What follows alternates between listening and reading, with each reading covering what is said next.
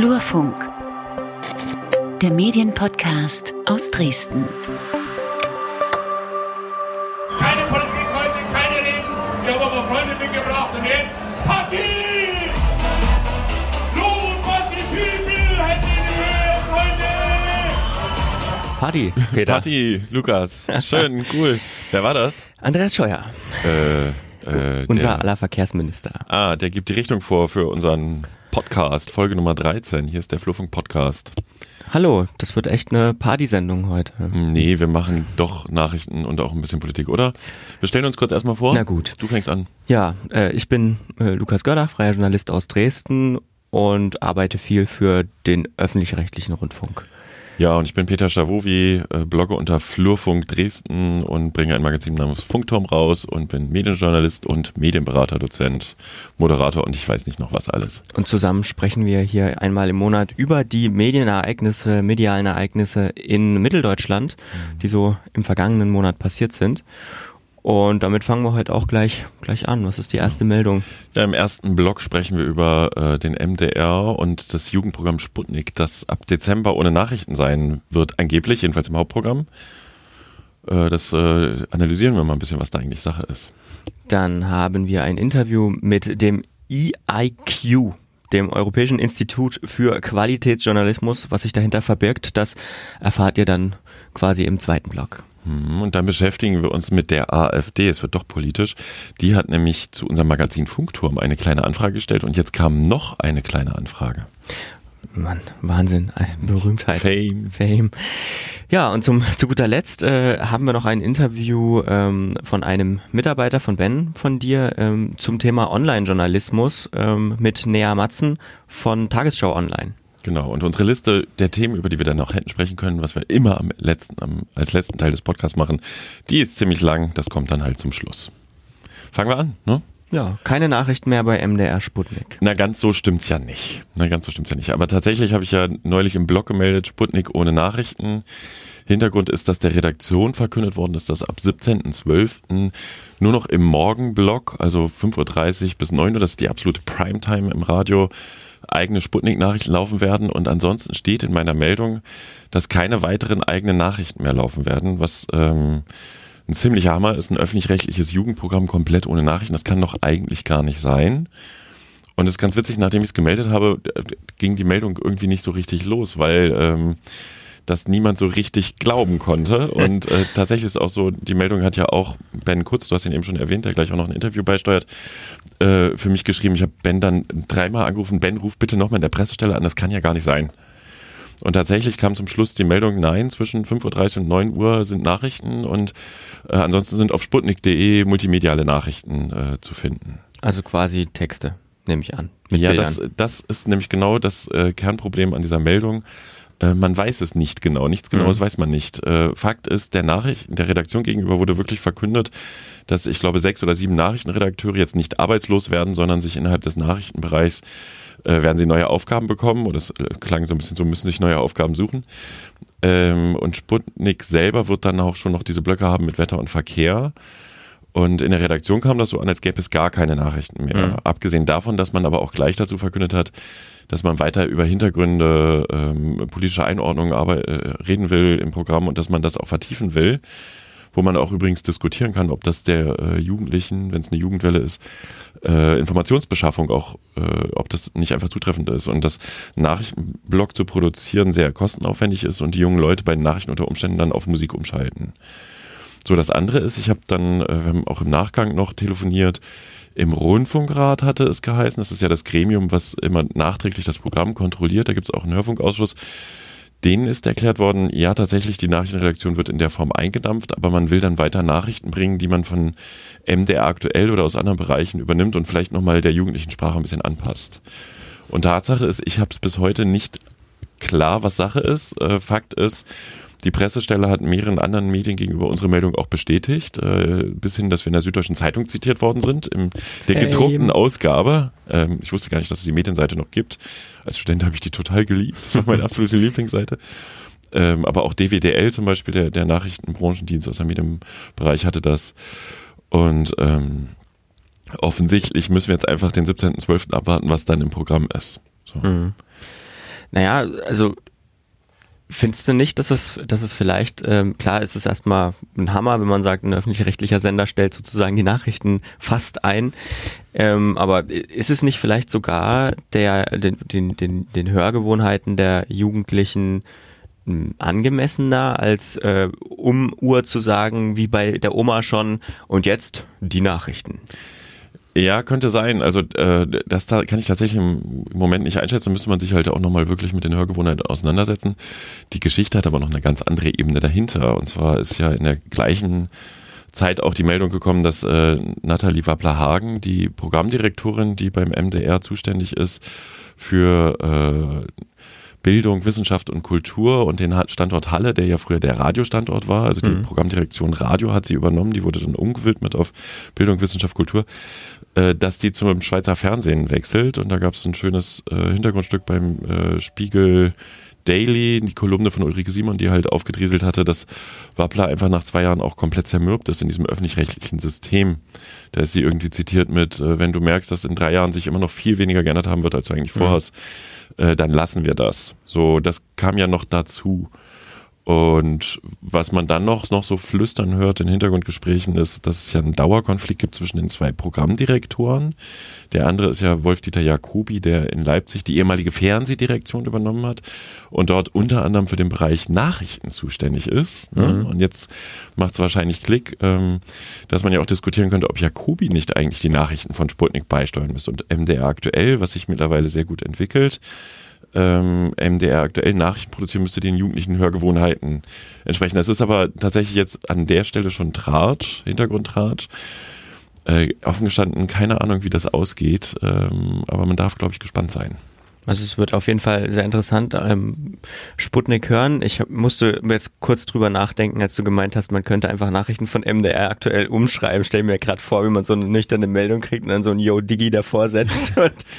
naja, ist, da, aber kannst ja auch schon fragen, ist Yo Digi die, die Hörgewohnheit ähm, der, der Jugendlichen? Ich kann noch mehr erzählen. Ich habe tatsächlich vor ein paar Jahren äh, noch bei dem vorherigen Programm Chef für MDR Sputnik mal Programmmapping gemacht und mal drei Wochen Sputnik gehört und mhm. war dann für mich, ohne dass ich jetzt zu viel erzähle, das ist, äh, glaube ich, fast acht Jahre her oder so, ähm, das Image von MDR Sputnik und das Programm ging für mich in der Zeit deutlich auseinander. Also die, die Frage ist ja immer, was erwartest du von einem Jugendprogramm? Ist das eher so wie nur ein Privatradio gestrickt? Ist das streng formatiert? Sind die Nachrichten wirklich maximal irgendwie zwölf Sekunden lang oder so, mhm. die O-Töne? Oder kannst du in so einem Segment dann halt auch Experimente wagen? Dafür ist die Frage, wie stark ist die Marke? Das ist mal die eine Geschichte. Ähm, die andere Frage tatsächlich, wie Jugendliche heute Nachrichten konsumieren und ob so ein, die haben ja so einen Podcast, zum Beispiel Raimunds Hintergrund, äh, die hatten dann auch damals, äh, kurze Zeit nachdem ich das gemacht habe, haben sie so eine Geschichte, dass sie zwischen 18 und 19 Uhr so eine ein tägliches Thema Einordnung vornehmen. Ja, ja, ja. Was eigentlich eine total starke Idee ist und eben diesem öffentlich-rechtlichen Gedanken entspricht. Ähm, wenn die sowas ausbauen, dann wäre es ja ein Gewinn für das mhm. Programm, mhm. müsste man sagen. Also ich kenne das, also man kennt das ja so von amerikanischen Sendern, dass da, ähm, dass da Nachrichten einfach ja auch weg sind. Das ist erstmal für für uns, äh, ich weiß nicht hier vom deutschen Radiomarkt geprägte schwer, weil Punkt, Punkt um Uhr gibt's irgendeinen Jingle äh, und die Nachrichten kommen. Aber äh, das funktioniert trotzdem. Also da hat man dann halt äh, aufs Programm verteilt Meldungen. Aber man stellt die Uhr eben nicht mehr danach. Genau, ich hatte auch, ich, jetzt finde ich es auf die Schnelle nicht, bei Facebook kam auch ein Kommentar, ich glaube bei beim RBB, bei Radio 1 ist es doch auch nicht viel anders oder so. Also irgend sowas, dass am Nachmittag die Nachrichten sehr ausgesöhnt sind. Ich will jetzt nichts Falsches erzählen. Ähm, insofern ist es jetzt für uns, was du gerade sagst. Ne? Mhm. Wir kommen von der traditionellen Radiosichtweise, entspricht das noch den Nutzungsgewohnheiten der jungen Leute, wenn du sagst, mhm. du hast junge Leute im Studio, ne, wie gehen die mit Radio um? Hören die während des Autofahrens? Hm. Nee, hören die zu Hause noch, während die äh, Playstation zocken? Mhm. Hm. Ne? Also, schwierig. Schwierig. Schwierig. Also ich glaube, da wird sich noch in Zukunft einiges verändern, weil du sagst ja schon, Nachrichten sind sehr teuer und ähm, viel Nachrichtenkonsum läuft ja tatsächlich übers Internet einfach. Push-Mitteilungen, was weiß ich noch alles. Gibt es noch eine lustige Anekdote am Rande? Ich weiß noch, wie ich mich damals ein bisschen aufgeregt habe darüber, dass der MDR im DAB ein Schlagerradio noch etabliert. Hm. Und dann er berichtete mir ein Rundfunkrat ziemlich stolz, dass sie das alle ziemlich brillant finden, weil nämlich die dann äh, von MDR Sachsen die Nachrichten übernehmen und dann kriegst du in dieses Schlagerpublikum, die im, unter Umständen im Privatmarkt auch Schlagerradio hören, doch nochmal die öffentlich rechtlichen Nachrichten an, an die Leute. Also so kann man es natürlich auch denken. Mhm. Also insofern ähm, Sputnik ohne Nachrichten, frage, ob das eine Katastrophe ist, frage, ob das äh, unter Umständen eine Weiterentwicklung ist. Ich kann sagen, man hätte es deutlich anders kommunizieren können. Man hätte ja sagen können, wir gehen den nächsten Evolutionsschritt, anstatt einfach zu bestätigen, ja, keine Nachrichten mehr. Also da waren wir ehrlich gesagt krass überrascht. Aber gut, wir beobachten das weiter. Hm? Kommen wir zum nächsten Teil, äh, und zwar einem Interview, das äh, du mitgebracht hast von einer äh, Konferenz, ne? Formate des Politischen heißt die. Genau, eine Berlin. gemeinsame Konferenz von Bundeszentrale für Bildung, von äh, Deutschlandradio und Deutschlandfunk und der äh, Bundespressekonferenz im Haus der, der Bundespressekonferenz. Da war ich im Vorjahr auch schon mal und ähm, reiner Zufall, wir waren beide Gäste. Ich traf auch auf ein ehemaliges MDR-Gestein, Urgestein einer MDR-Größe, ähm, Wolfgang Kente mich, den ehemaligen Chefredakteur. Und ich denke, wir hören uns einfach das Interview jetzt mal an. Genau. Bei mir ist Wolfgang Kente mich, ehemaliger Chefredakteur des Mitteldeutschen Rundfunks und jetzt europäisches Institut für Qualitätsjournalismus. Herr Kente mich, äh, mit Sitz in Leipzig. Was ist das Europäische Institut für Qualitätsjournalismus? Also wir haben äh, mit Hilfe der Robert Bosch Stiftung äh, 2010 angefangen, europäische Foren für Qualitätsjournalismus zu veranstalten. Und dann war die Idee der Bosch Stiftung, das auszugründen und äh, sozusagen in freie Hände zu legen. Und äh, da wurde ich als Host, der die Veranstaltung geleitet und moderiert hat, gebeten, äh, mal zu schauen, wie man das machen kann. Dann haben wir äh, in Leipzig das Institut gegründet mit Hilfe der HTWK. Es sind sieben Menschen, die äh, mit Medien was zu tun haben. Eine wissenschaftliche Mitarbeiterin, die auch zum Thema europäische Medien promoviert hat, haben uns zusammengefunden und äh, arbeiten eigentlich auf kleiner Flamme das Institut besteht aus ganz wenigen Menschen und äh, wir arbeiten projektbezogen. Das heißt, wir suchen uns Projekte, die äh, finanziert werden. Damit sind wir sozusagen der Organisator von ja, Veranstaltungen, Forschungsprojekten mhm. äh, zum Thema Qualität im Journalismus. Und was sind jetzt aktuelle Projekte, die gerade laufen? Oder haben wir haben gerade abgeschlossen ein Projekt, wo wir eine interaktive Internetplattform entwickelt haben, die sich der Qualität in den digitalen Medien oder Qualitätsjournalismus im digitalen Medienzeitalter widmet. Und die Erkenntnis war, erstens gibt es ganz wenig äh, Rezeptionsforschung, zweitens wissen wir auch aus eigener Erfahrung, dass sich äh, Medienmacher häufig sehr schwer tun, mit ihren Publika transparent ins Gespräch zu kommen. Ähm, insbesondere durch das Internet haben natürlich auch die, die meisten Menschen die Möglichkeit selber zu publizieren. Sie brauchen die klassischen Medien nicht mehr. Insofern ist der Dialog noch schwerer geworden. Äh, wie komme ich also an meine Rezipienten äh, ran? Wie kann ich mit denen gemeinsam versuchen, Qualität zu definieren? Das war die Überlegung. Dafür haben wir ja, einen Internetauftritt, äh, der nennt sich mediaqualitywatch.de, entwickelt und der besteht aus zwei Teilen. Das eine ist eine wissenschaftlich-fachliche Ausrichtung mit Literaturhinweisen, Veranstaltungshinweisen, aktuellen Nachrichten, äh, Publikationen äh, zum Thema und einer interaktiven Plattform, die auf Algorithmen basierend Menschen miteinander, die sich für das Thema interessieren, ins Gespräch bringen soll. Was heißt ins Gespräch bringen soll? Was soll dann da konkret passieren? Da kann man sich anmelden, äh, kann Fragen stellen, Thesen aufstellen, äh, Beiträge posten, kann sich auch orientieren an der Pinnwand, die äh, redaktionell von uns betreut wird, wo wir positive und auch negative Beispiele für journalistische Hervorbringungen posten. Und dann, darüber kann man sich dann äh, unterhalten. Die, das, die, das äh, eigentlich ja, Raffinierte daran ist, dass wir zwar eine redaktionelle Betreuung brauchen, aber sie möglichst gering halten wollen, weil die äh, Teilnehmer untereinander sich renken können. Das heißt, wenn ich also einen Beitrag oder eine Fragestellung gut finde, kann ich Punkte verteilen. Und je mehr Punkte Teilnehmer bekommen, desto mehr Rechte bekommen sie. Sie können also dann nicht mehr nur Fragen stellen, sondern eigene Beiträge posten. Sie können ganze Fachbeiträge reinstellen. Sie können äh, Beispiele selber posten und, und, und. Also das äh, ist angelehnt eigentlich aus eine entsprechende entsprechende Plattformen, die es auch in der Wirtschaft gibt. Wird das dann so eine Art äh, Qualitätsbewertung für andere Medien oder wie muss ich mir das es soll, es soll also äh, nicht mit dem Zeigefinger daherkommen, weil es ist ja ein, einer der Gründe, warum wir sowas machen, äh, diese Qualitätsdefinition nicht mehr von oben nach unten stattfinden kann, äh, sondern eigentlich sich auch in der digitalen Welt gezeigt hat. Für jeden Ausspielweg, für, für jedes Medium gibt es inzwischen auch abgewandelte Qualitätsmaßstäbe. Es gibt Grundregeln der journalistischen Qualität und des professionellen Journalismus. Auf denen fußen sicherlich Journalismus so wie wir ihn gelernt haben, stattfinden sollte.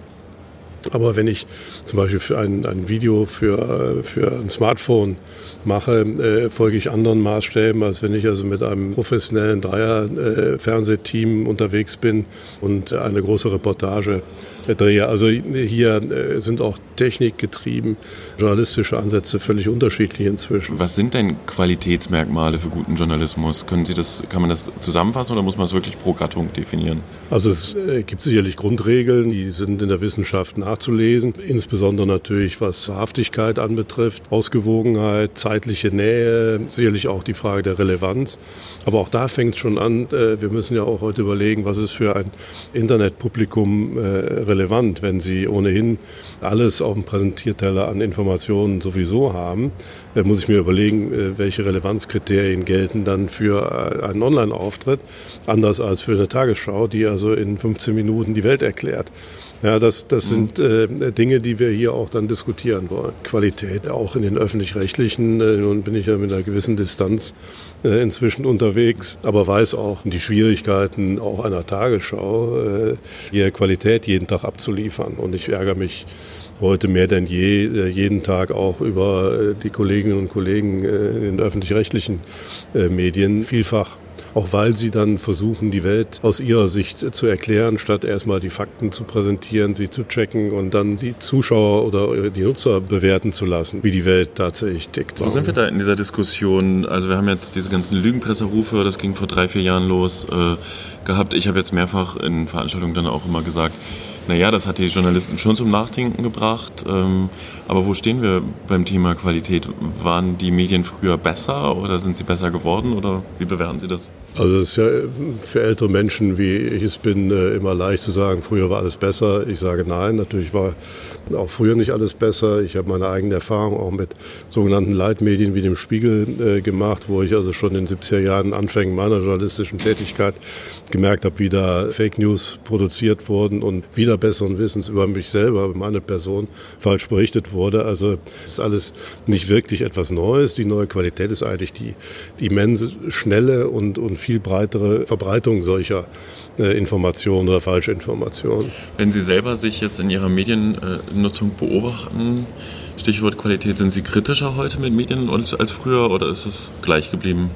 Oder schlechter geworden? Nein, das glaube ich nicht. Vielleicht ist man äh, heute noch kritischer, als man es vielleicht war, wenn man selber an den Schalthebeln sitzt und entscheidet, was gesendet wird, welche Reporter rausgehen, äh, oder was auch nicht gesendet wird, was in der Abnahme eines Beitrages, eines Magazinbeitrages äh, kritisiert wird oder was man durchgehen lässt. Ich habe immer versucht, da möglichst kritisch zu sein, aber da sieht man es natürlich eher unter handwerklichen Gesichtspunkten. Heute als äh, Rezipient ist man äh, sicherlich auch noch mal sehr viel kritischer. Aber es ist eben leider aus meiner Sicht heute sehr viel Nachlässigkeit äh, im Spiel. Äh, viel vielleicht unter Zeitdruck oder auch unter Geldmangel.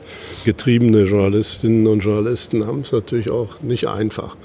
Und äh, hier müssen auch Medienunternehmen dafür sorgen, dass eben hier eine, eine Art Bipolarität stattfindet. Das eine sind ja immer die ohnehin sehr schnell verfügbaren äh, News, die man auch Fakten zu überprüfen hat.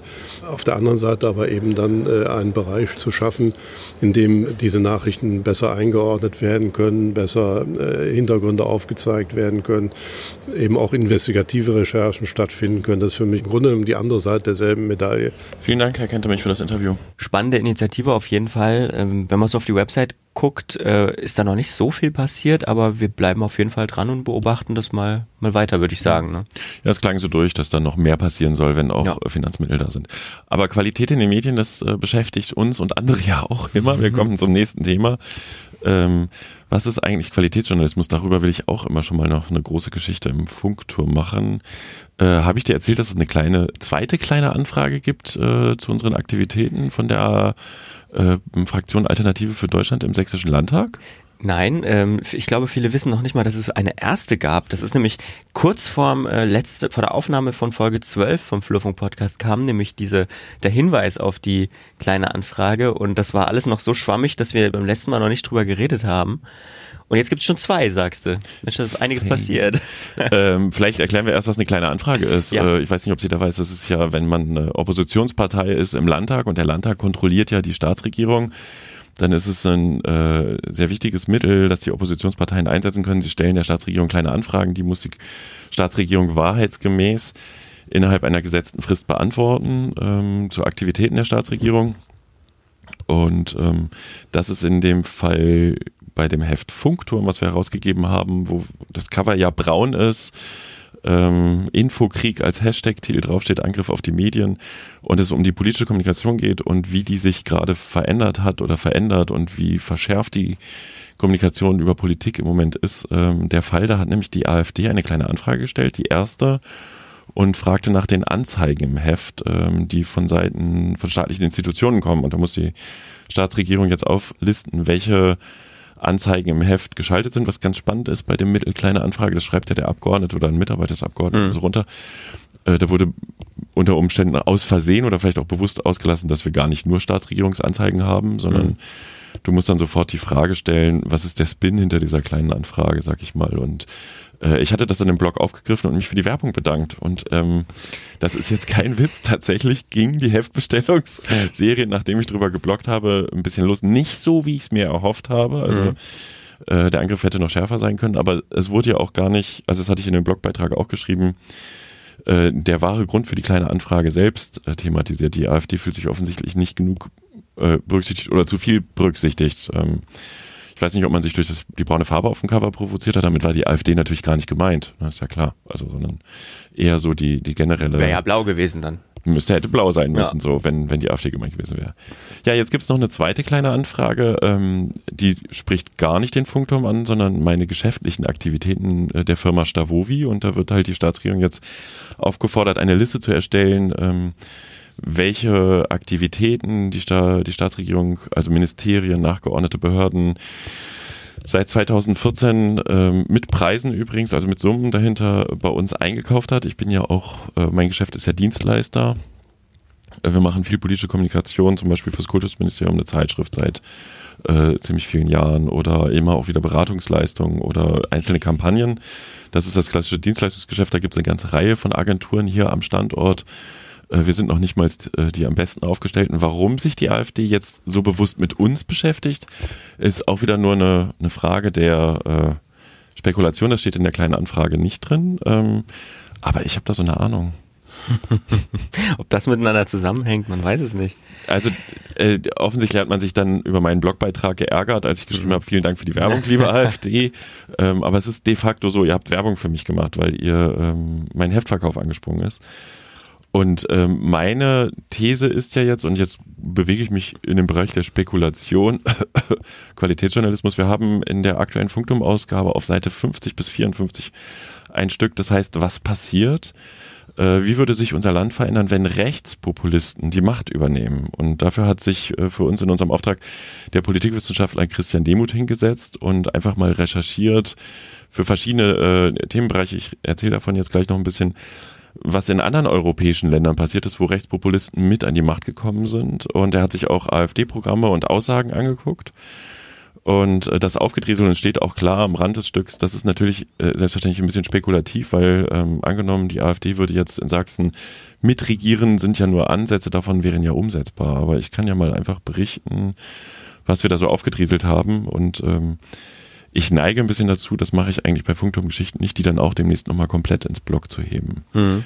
Na, aber als Beispiel äh, in dem Bereich Demokratie, da hat er fünf Punkte. Ähm, Re Regierungsreferenten keine Volksgesetzgebung, das orientiert sich an den Ungarn. Die haben versprochen auch, dass das Volk viel mehr beteiligt wird. Am Ende entsteht, dass es äh, staatlich finanzierte Kampagnen gibt, zum Beispiel zu Flüchtlingsquoten und die Bürger dann über diese staatliche Werbekampagne in Anführungszeichen mit abstimmen dürfen und es gar nicht aber ähm, richtige Volksabstimmungen gibt oder so, sondern eben tatsächlich Regierungsinitiativen werden dem Volk nochmal vorgelegt zum Haken dran machen. Oder Razzia beim Verfassungsschutz, das ist dann in Österreich passiert, da ähm, regiert ja eine rechtspopulistische Partei mit, da wurde dann behauptet, äh, Teile des Verfassungsschutzes, vielleicht stimmt's ja wirklich übrigens, ähm, bilden eine eigene Zelle äh, und die muss ausgetrocknet werden. Und während halt der Verfassungsschutz durchsucht wurde, wurde auch das Extremismusreferat kurz mal, äh, da wurden ein paar Daten kopiert nämlich unter anderem darüber, welche Rechtsextremisten wohl in dieser Partei, die jetzt mitregiert, äh, wohl offensichtlich dabei sind. Oder Stichwort Untersuchungshaft soll, dass das in der Türkei passiert, dann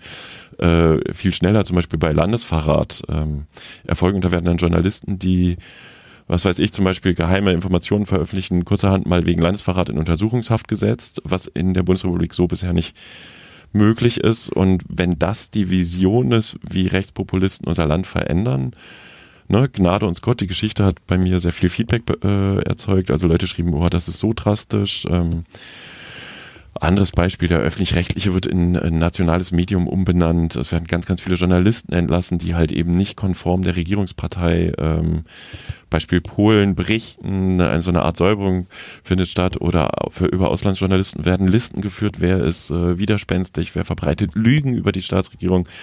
Also alles, was, was nicht so wirklich ähm, wohlfühlen lässt, wenn man halt äh, Rechtspopulisten wählt. Und ich kann mir jetzt gerade nur vorstellen, dass das einer der Gründe ist, warum die AfD auf unser Heft so anspringt. Hm.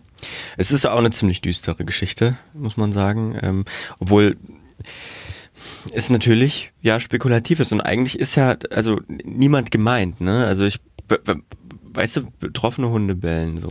Weiß da ist nicht. halt die Frage, das ist ja ein generelles Thema der politischen Kommunikation, das ist auch im Heft ein bisschen thematisiert. Ähm, also wir haben gar nicht das so explizit angesprochen, aber wie gehst du mit der Wahrheit um? Beim Brexit wurde ja auch damit geworben, dass die Mittel, die jetzt in die EU fließen, mhm. jetzt ins Gesundheitssystem geben, um dann kurz nachdem der Brexit dann vom Volk mit dem Haken durchgewunken worden war, oh, äh, das geht gar nicht, da haben wir uns vertan. Also ne, wie arbeitest du mit der Wahrheit und ähm, wir brauchen Populismus, auch die, die klassischen, die alten, etablierten Parteien in dem Sinne müssen manchmal populistisch arbeiten, weil Zusammenhänge sind so komplex, dass du sie nicht immer jedem Einzelnen vermittelt bekommst. Aber die Frage ist halt, wie handhabst du es mit der, mit der Wahrheit? Das ist der eine Punkt. Und wie gehst du übrigens mit öffentlicher Kritik um?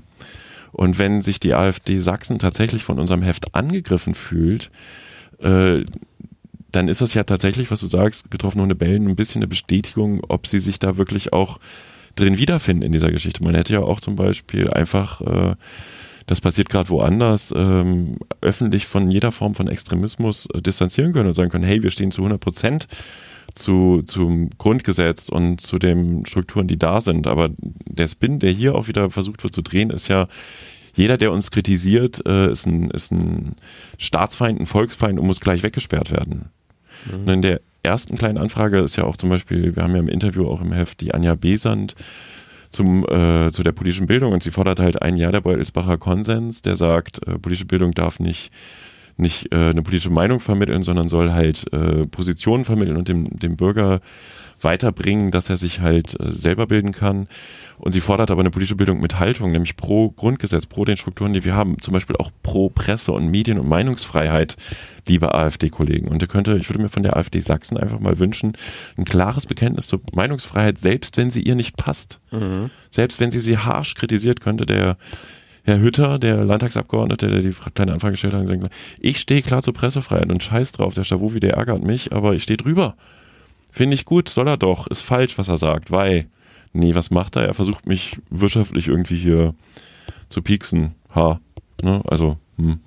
Ja, klares Bekenntnis zur, zur, zur äh, Pressefreiheit und Medien hat ja auch der Deutsche Journalistenverband äh, in seiner Dresdner Erklärung gefordert, wozu wir dann später noch kommen. Mhm. Aber vorher äh, hören wir noch in, in ein Interview rein, äh, in dem es wieder mal um, wer hätte das gedacht, Journalismus geht. Ja, und die Ausbildung von Online-Journalisten. Das hat Ben geführt, äh, Ben Kurz, einer meiner Autoren, der war mit auf der Frankfurter Buchmesse, wo wir einen Stand hatten. Wir hatten in dem letzten Podcast, in der letzten Podcast-Folge schon kurz drüber gesprochen, und Ben hat sich die äh, Online-Journalismus-Dozentin und Tagesschau.de-Redakteurin Nea Matzen geschnappt. Die hatte da ein Podium beim Harlem Verlag, wo jetzt die vierte Auflage ihres Buches äh, Handbuches Online-Journalismus erschienen ist. Und das hören wir uns jetzt einfach mal an. Ja, ich habe mich so ein bisschen gefragt, ob man denn für Online- und Printjournalismus eine ganz unterschiedliche Ausbildung braucht. Man braucht keine komplett unterschiedliche Ausbildung, weil der Journalismus an sich bleibt ja wie er ist. Also die, die klassischen Standards, gute Recherche, gute Umsetzung, ähm, Storytelling, also Erzählidee entwickeln und so weiter. Aber es ist natürlich so, dass für viele, jetzt auch ältere Kollegen und Kolleginnen, und genauso gilt es für die Jungen, kommen natürlich noch so ein paar Sachen dazu, wenn man Online-Journalismus Ja. machen will. Wie zum Beispiel ähm, User-Daten, ne? wie nutzen wir die eigentlich? Oder neue Erzählformate auf Instagram, vielleicht auch auf Facebook. Äh, wie funktioniert Twitter eigentlich? Und ich habe jetzt gerade eine Studie gelesen, das äh, müsste ich dir die Quelle aber irgendwann nochmal sagen, äh, dass tatsächlich äh, die Nutzung von Twitter, die bewusste Nutzung zunimmt, wenn die Leute länger im Beruf sind und wenn sie Twitter sehr viel nutzen Okay. sodass die Sensibilität, welcher Quelle traue ich da eigentlich auf Twitter, wächst mit der Erfahrung. Und das ist natürlich etwas, was man in der Ausbildung Ja. auch super gut vermitteln kann. Ja. Muss ich dir vielleicht nicht sagen, so, ne? aber wahrscheinlich äh, kann man das ähm, bei vielen sagen, hallo, ne? glaubt nicht allem, was da irgendwie Ja. über die One-Liner auf Twitter mal kurz irgendwie rausgeschossen wird. So. ne? Ja. Ja, Sie haben auch gesagt, dass man näher am Nutzer ist äh, beim Online-Journalismus. Ist völlig klar, weil irgendwie Mhm. schneller Kontakt, äh, schneller Kommentare reinrasseln. Mhm. Aber ist das eher ein Fluch oder eher ein Segen? Ja, es ist natürlich beides. Ne? So, das ist äh, tatsächlich auch so, dass ähm, so diese, naja, einige Leute vergreifen sich halt im Ton und sind dann eben auch sehr überheblich. Äh, Es gibt dann auch so klassisches Bashing von öffentlich-rechtlichen Sendern, weil das Ja. einfach gerade mal so opportun ist. Und da muss man natürlich auch immer wieder sagen, wir müssen einfach auch mehr erklären, wie wir arbeiten. Tun wir auch, wenn wir dann antworten ne, Ja. in den Kommentaren. Oder bedanken uns für Anregungen, wenn das wirklich vernünftige Anregungen gibt. Und die gibt es eben auch. Ne? Und für uns ist es natürlich auch so, dass wir die Kommentarfunktion unter den Artikeln, nicht unter allen, es gibt so heikle Themen, auch aus bei anderen auch so Israel, Nationalsozialismus. Es Ja. gibt so ein paar Themen, wo man die nicht freischaltet, weil die Leute sofort anfangen, Ja.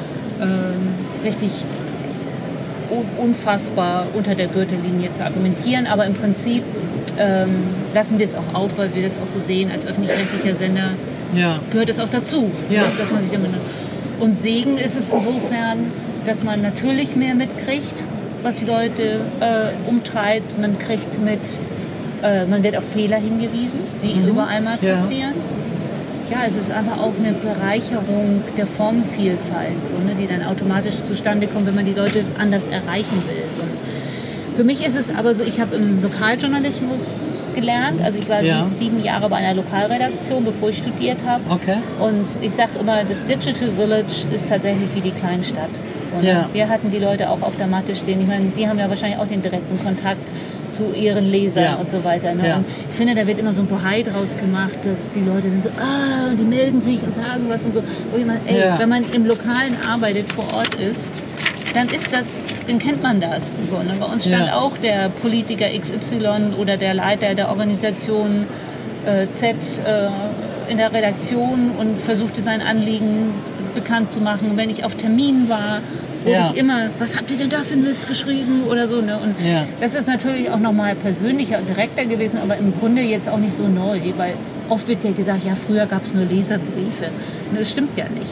Und meinen Sie denn, dass Online-Journalismus die Zukunft ist? Das ist eher Also- die Gegenwart. Ne? Ja. Aber meinen Sie denn, irgendwann wird man äh, das mal gescheit finanzieren können? Also, weil das ist ja Doch, nach wie vor. Doch, das fängt auch schon an. Okay. Also so, ich weiß zum Beispiel auch vom, vom Spiegel, die haben äh, ganz viel Erfolg damit, dass sie jetzt diese Digital-Abos äh, immer anpreisen. Also man kriegt ja den Anfang angezeigt des Artikels, den man anklickt und dann wird das so gräulich und wenn man dann mehr haben will, kommt die Information, ähm, so und so Ja, viel kostet ja. ein Monatsabo ne, oder Jahresabo, weiß ich jetzt gar nicht mehr genau. Und äh, es gibt ja diverse andere Modelle. Ne? Also so die Taz, die auf das freiwilligen Bezahlmodell Mhm. setzt, was vielleicht scheint es ja doch immer noch nicht reicht, aber ganz gut läuft. Ja. So, ne? Also so, dass äh, ich kann mir vorstellen, dass quasi da die Kaufmentalität im Netz sich generell verändert und die Leute eher online kaufen. Wir sind schon wieder durch mit unserem, um unserem Programm. Ne? Wir haben noch eine Rubrik, worüber wir noch hätten reden können, weil es noch so viele Themen gibt, immer mal oder manchmal auch weniger. Die uns beschäftigen. Genau. Ähm, diesen Monat allerdings ist einiges, über das man äh, reden kann. Deswegen Müssen wir da jetzt schnell durchrauschen. Ja, wir rauschen da jetzt schnell durch. Äh, Keine Nachrichten, nur eine, ein Satz pro zur Einordnung. Yo, Digi, SZ Lauses Redaktion. Ja, das haben wir ja letztes Mal, äh, oh Gott, ich darf jetzt ohne Punkt und Komma nur, damit es nur ein Satz bleibt, Komma, ähm, reden. Äh, ganz kurz angeteasert, die Meldung ist dann im Blog erschienen, die kann man in den Show Notes auch anklicken. Die SZ hat die Lausitz-Redaktion in dem Sinne aufgelöst, das war, aber ist mir erklärt worden, am Ende nur noch äh, ein Büro mit zwei beziehungsweise drei Leuten, die über die Jahre immer mal auf die Kulturtitelseite noch eigene Stücke gebracht haben, also wo auch eine Identif Identifizierung mit der Lausitz stattfinden sollte. Mm, seitens der Redaktion wurde das als sehr heftig wahrgenommen. Von der Chefredaktion wurde das gesagt, na ja, wir sind ja trotzdem noch mit 40 Leuten vor Ort in der Region. Mhm. Äh, spannend an der Geschichte finde ich übrigens, das ist echt, äh, das hat mich auch ein bisschen ähm, beschäftigt. Schreibe ich in die Überschrift beim Flurfunk Sächsische Zeitung löst Lausitz-Redaktion auf, habe ich den Spin drin, ähm, die ziehen sich aus einer Region zurück als mhm. große regionale Zeitung, was nicht stimmt. Das wäre bundesweit gelaufen. Ja. Und da hätte ich ohne eine Klicks gekriegt. Und ähm, äh, also löst auf ist in dem Fall irgendwie richtig, irgendwie falsch, aber sie haben einfach mal ein Büro geschlossen. Es gibt ja weiterhin Büro in Görlitz und Bautzen. Insofern gibt es dann eine, eine, eine, Bewertung, die auch anders aussehen kann. Mhm. Bleiben wir bei der Sächsischen Zeitung. Ähm, und zwar heißt äh, die äh, heißt sz-online.de, wie es ja jetzt heißt, äh, was auch durchaus bei mir für Verwirrung am Anfang gesorgt hat, als ich hierher äh, gezogen bin ähm, und zur Verwechslung mit der Süddeutschen Zeitung äh, führte, heißt künftig sächsische.de. Äh, Umlaute äh, in Domains sind toll. Immer. Ja, wir haben ja Uwe Fettrick hier im Podcast gehabt, äh, eine ganze Sendung lang im Sommer, wo er das auch ausführlich erklärt hat, was er vorhat. Äh, die Sächsische Zeitung stellt tatsächlich den Online-Auftritt um. Mhm. Strategie ist Online First, Schrägstrich Online Only langfristig. Ähm, ganz, ganz spannendes Konzept, wie ich finde.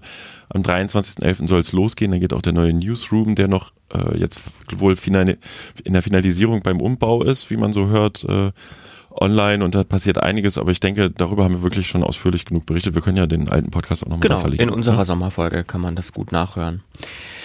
Es war DJV-Verbandstag, äh, ja, hier in Dresden tatsächlich und dabei ist eine Erklärung herausgekommen, wir haben es vorhin schon kurz angesprochen, ähm, in dem ein klares Bekenntnis gefordert wird. Hast du das schon auswendig gelernt? Du bist ja jetzt Neumitglied. Ich bin jetzt neu, ich bin tatsächlich Neumitglied im DJV, das stimmt, äh, aber ich habe es noch nicht auswendig gelernt. Ich bezahle brav meine Mitgliedsgebühr, okay? Ähm, bei dem Verbandstag, ich war witzigerweise dann an dem Sonntagabend auch auf dem, auf dem so ein bisschen Party-Event, äh, hatte auch eine Einladung, der Funkturm wurde dort auch verteilt, weil der DJV ja Kooperationspartner ist. Und anders als es in der AfD äh, kleine Anfrage heißt, nicht umsonst an die DJV-Mitglieder verteilt wird, sondern es ist tatsächlich ein Kooperationsprojekt. Ähm, und ich habe auch ein paar alte Bekannte aus meinem Studium getroffen, was ganz schön war.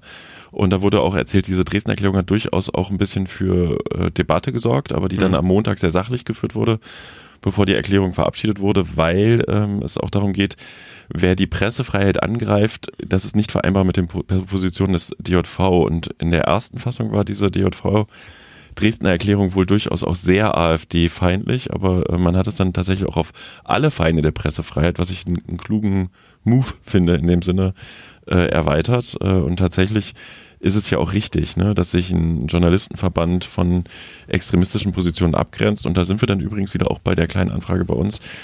Ich würde mir von der AfD Sachsen ein klares Bekenntnis zur Pressefreiheit wünschen. Dann hätte ich ein, hätte ich ein vielleicht kleineres Problem. Hm. Äh, vielleicht müssen wir noch kurz erklären, der DJV äh, ist äh, der Deutsche Journalistenverband und das ist quasi die Gewerkschaft für, also eine der Gewerkschaften für Journalistinnen und Journalisten. Ähm, ich habe jetzt übrigens auch einen Presseausweis, einen richtig hm, echten Presseausweis. toll, ne? Da kommt man dann äh, auch auf Demonstrationen durch die Polizeikette, wenn man will. Ja. Will man nicht immer. genau. Ähm, nächster Punkt, MDR Kultur. Wir sind wieder beim MDR. Ähm, es gab eine E-Mail, die ein bisschen, ähm, also zum Thema Bauhaus in, in Dessau, die so ein bisschen für, naja, Erregung gesorgt hat, würde ich sagen. Ich äh, nur kurz, ähm, wer den Hintergrund nicht kennt, es ging um das Konzert von Feine Sahne Fischfilet. Das hat ja für ziemliche Aufregung äh, gesorgt. Damals hatte die Bauhausleiterin ähm, dieses Konzert aus Angst vor Gegenprotesten, ähm, weil weil weil ja, feine Sahne Fischfilet ja eher so im linken Spektrum zu verorten ist, ähm, kann man so sagen, glaube ich, abgesagt. ähm, wofür es dann ordentlich Kritik hagelte auch. Die hagelt auch immer noch, ne? Die hagelt immer noch die, die immer noch. Ähm, nichtsdestotrotz, es hat dann ein Konzert von Feine Sahne Fischfilet äh, stattgefunden, aber im Brauhaus. Ähm, Bin ich, bin ich befangen, wenn ich über das Thema rede, weil ich habe tatsächlich ja die, äh, es gab ja so eine, so eine offene Bürgerversammlung Mhm. äh, Ende November in Dessau, äh, wo das Bauhaus ist. Übrigens fast fantastisches Gebäude. Ich habe diese Versammlung moderiert als externer Dienstleister. Mhm. Bin ich jetzt befangen? Nö, oder? Hm. Ich, aber wir reden ja gar nicht über Bauhaus, wir nee, reden ja über nee die das, war E-Mail. nur, das war nur kurz der Hintergrund ähm, zu dieser E-Mail. Was stand denn jetzt in der E-Mail drin? Ja, es gab eine E-Mail äh, von Mitarbeitern anonym an Politiker, Medienpolitiker und die kam dann auch bei mir an. Da gibt es ein Rundschreiben äh, an die redaktionellen Mitarbeiter von dem ähm, Chef des MDR Kulturs, äh, dem, dem Reinhard Behrens, wo er sagt, man hat sich äh, redaktionsintern darauf verständigt, dass im Bauhaus Fall in der Berichterstattung, dass sich der MDR Kulturbereich nicht an dem Bashing der Chefin des MDR Bauhaus beteiligt und die Mail war auch deutlich kommentiert mit, das sei doch Zensur und Angriff auf die innere Pressefreiheit, was auch ein Thema ist, ein Begriff ist, den wir durchaus demnächst nochmal äh, thematisieren könnten. Man könne doch nicht wertfrei und neutral darüber berichten. Natürlich muss ein Kulturjournalist das auch einordnen. Und äh, das war sozusagen ein Leak und der Schrei war Zensur innerhalb des MDRs. Äh, darüber habe ich auch geblockt im Flurfunk, ähm, wie das einzuordnen ist, weil es gibt dann von Reinhard Behrens auch eine Erklärung, es gab vom MDR selber, der ist da gar nicht so intensiv drauf eingegangen, hat gesagt, wir haben einen Programmbeirat der Intendantin, da können Redakteure, auch freie Redakteure, auch anonym sowas zur Sprache bringen. Ist so ein bisschen, klang durch, unklar, warum das jetzt öffentlich gemacht werden muss und ähm, ja, man könnte zu der Einschätzung kommen, ganz, ganz schlimm. Da wurde dann auch noch dieser Bogen geschlagen, dass der dem Behrens angeblich die Wappler-Nachfolge irgendwie ins Auge springt. Dazu wollte er sich, ich habe kurz mit dem telefoniert, natürlich nicht äußern. Dazu äußert man sich nie als Leitungsposition, äh, in der Leitungsposition. Und äh, dass er sich da nicht mit dem ähm, wichtigen Minister aus Sachsen-Anhalt, der der Bauhauschefin den Rücken stärkt, verderben wollte. Andererseits könnte man aber auch rauslesen, hallo, ein Redaktionsleiter hat einfach sich mit seinen leitenden Redakteuren, so habe ich das dann auch aufgefasst, äh, abgestimmt und gesagt, hier, wir, wir beobachten und was auch ganz spannend ist, der Brief war 14 Tage alt, als der geleakt wurde. Und da hatte sich, seitdem hatte sich eine Menge Berichterstattung Mhm. gegeben und eine Menge geändert. Und insofern, Also man kann auf jeden Fall, also jetzt aus meiner Sicht, dem MDR nicht vorwerfen, dass zu wenig berichtet wurde über diese ganze Geschichte auch. Ähm, deswegen ist es aus meiner Sicht schwierig, gerade weil das so eine lange Zeit her ist, dass das veröffentlicht wurde. Ne? Das ist ja, ist halt wieder schwierig, ne? Das Mhm. stimmt. Äh, äh, aus dem MDR hieß dann auch, hey, solche Mails sind doch stark gang und gäbe, dass man sich in der Redaktionsleitersitzung verständigt und dann alle Mitarbeiter nochmal informiert oder einen größeren Kreis der Mitarbeiter informiert, das und das ist der Plan. Und jetzt könnte man rauslesen, ja, der hat durchgegriffen, man könnte auch rauslesen, hier will ihm jemand schaden. Gut, so viel dazu. Äh, letzte Meldung für heute. Äh, Rassismus beim FC Oberlausitz Neugersdorf. Also ähm, Ein Fußballverein. ein Fußballverein. Äh, in der Regionalliga spielen die, glaube ich. Ja. Ähm, also Regionalliga Nordost, vierte Liga. Und äh, da gab es ein Spiel gegen, jetzt muss ich kurz, Atletico Berlin. Genau, ein, äh, ich hab, hier mit Fußballverein kenne ich mich auch nicht aus.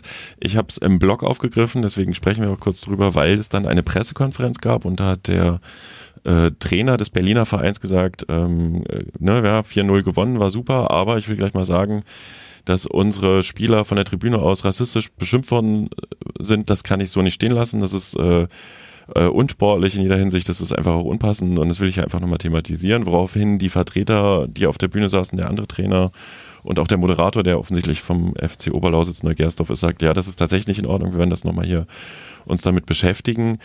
Und dann kommt aus dem Publikum eine Pressekonferenz, wo heutzutage mittlerweile ja auch oft Fans zugelassen sind, weil zu Pressekonferenzen nicht mehr so viele Leute kommen. Die Nachfrage, aber Sie wissen doch jetzt, das, was Sie hier thematisieren an den Trainer aus Berlin, dass das die Runde macht. Und der springt sofort an, hey, Moment, ich, ne, kann ja nicht sein, dass ich deswegen jetzt darauf Rücksicht nehme.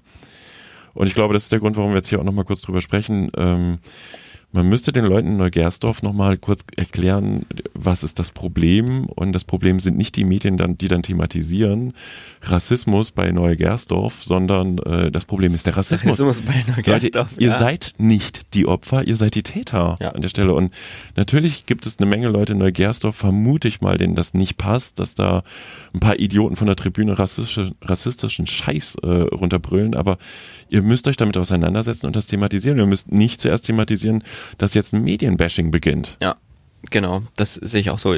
Kurze Korrektur. Berliner Athletikclub. Atletico Berlin Ja. ist natürlich falsch, weil das Madrid heißt Atletico. Am Ende ist der einen Verein ja Ne? austauschbar. Äh, Es geht halt nicht, dass, dass äh, da rassistische Beschimpfungen laufen. Basta. Absolut, absolut. Und ähm, dass da ein Trainer sich natürlich hinsetzt und vor seine Spieler springt, ist äh, absolut nachvollziehbar. Und, Und, und auch, äh, eigentlich hat sich der, der Gastgeberverein in dem Moment ja auch richtig verhalten und gesagt, ja, das tut uns leid, Ja. das werden wir wir thematisieren. werden auch dem Da kann man mal gespannt sein, ob das wirklich passiert, aber wir müssen wirklich nochmal sagen, ähm, in was für einer Zeit leben wir eigentlich, wo man sich sofort zum Opfer macht, Mhm. äh, obwohl Leute aus den eigenen Reihen Scheiß gebaut haben. Warum springt die Frau, die da nachfragt, ich hoffe nicht, dass sie Journalistin ist, nicht gleich bei und sagt, es ist beschämend. Mhm. Und es ist beschämend, liebe Neugersdorfer. Dann wünsche ich dir viel Spaß heute in Neugersdorf, Peter. Oh, ja, ich bin heute Abend in Neugersdorf, während wir aufzeichnen. Das ist, äh, was ist heute eigentlich für ein Tag? Mittwoch. Mittwoch. Genau, da wird der Podcast auch erscheinen. Ja, ich bin Mittwoch. heute Abend in Neugersdorf mit der Landeszentrale für Bildung. Ist das jetzt schon wieder Befangenheit, wo ich äh, mit einem anderen Referenten zusammen über auf jeden Fall Medien Hashtag und Werbung. Fake News äh, spreche im Auftrag der Landeszentrale für Bildung und der Volkshochschule, die eine gemeinsame Kooperation haben. Da bin ich ja schon eine ganze Weile auf Tour. Äh, da freue ich mich auf spannende Nachfragen in Neugersdorf. Kommt alle Neugersdorfer. Ja, und damit verabschieden wir uns äh, von unseren Zuhörerinnen und Zuhörern. Das war unsere 13. Folge, die wilde 13. War ein bisschen wild, bisschen konfus. Nee, war überhaupt nicht konfus. Wir doch. sind, wir sind schon über ein Jahr alt. Wir halten durch. Das macht Spaß. Ja, finde ich auch. Ähm, Wäre auch toll, wenn äh, wir Unterstützung dafür bekommen, noch mehr als schon da ist. Äh, und zwar kann man das ganz, ganz einfach tun, indem man einfach bei iTunes äh, fünf Sterne gibt äh, und einen netten Kommentar da lässt. Oder äh, wenn man, wenn man ganz cool sein will, kann man auch ähm, uns ja finanziell unterstützen. Und zwar geht das äh, bei Steady. Das ist so eine Unterstützerplattform, ähm, wo man für einen gewissen Monatsbeitrag kann man sich so ein Preismodell aussuchen, wie viel Geld man geben will, von, von wenig bis viel und äh, kriegt dann auch noch Goodies. Ich glaube, für das meiste, für den meisten Unterstützerbeitrag gibt sogar ein Funkturm-Abo obendrauf. Aber wir halten fest, eine kleine Anfrage in Bezug auf diesen Podcast bringt gar nichts. Der ist komplett ohne Unterstützung der Staatsregierung und nur basierend auf unseren Einschätzungen und Meinungen entstanden. Er ist völlig unabhängig. Ähm, aber äh, wäre Werbung für uns. Wäre Insofern, Werbung für uns. Vielleicht verkaufe ich dann wieder mehr Hefte. Ne? Ja, also nur zu fragt an, Leute. ne? Gut. Wir sagen Tschüss. Bis zum nächsten Mal. Danke fürs Zuhören. Eine Einfachtonproduktion 2018.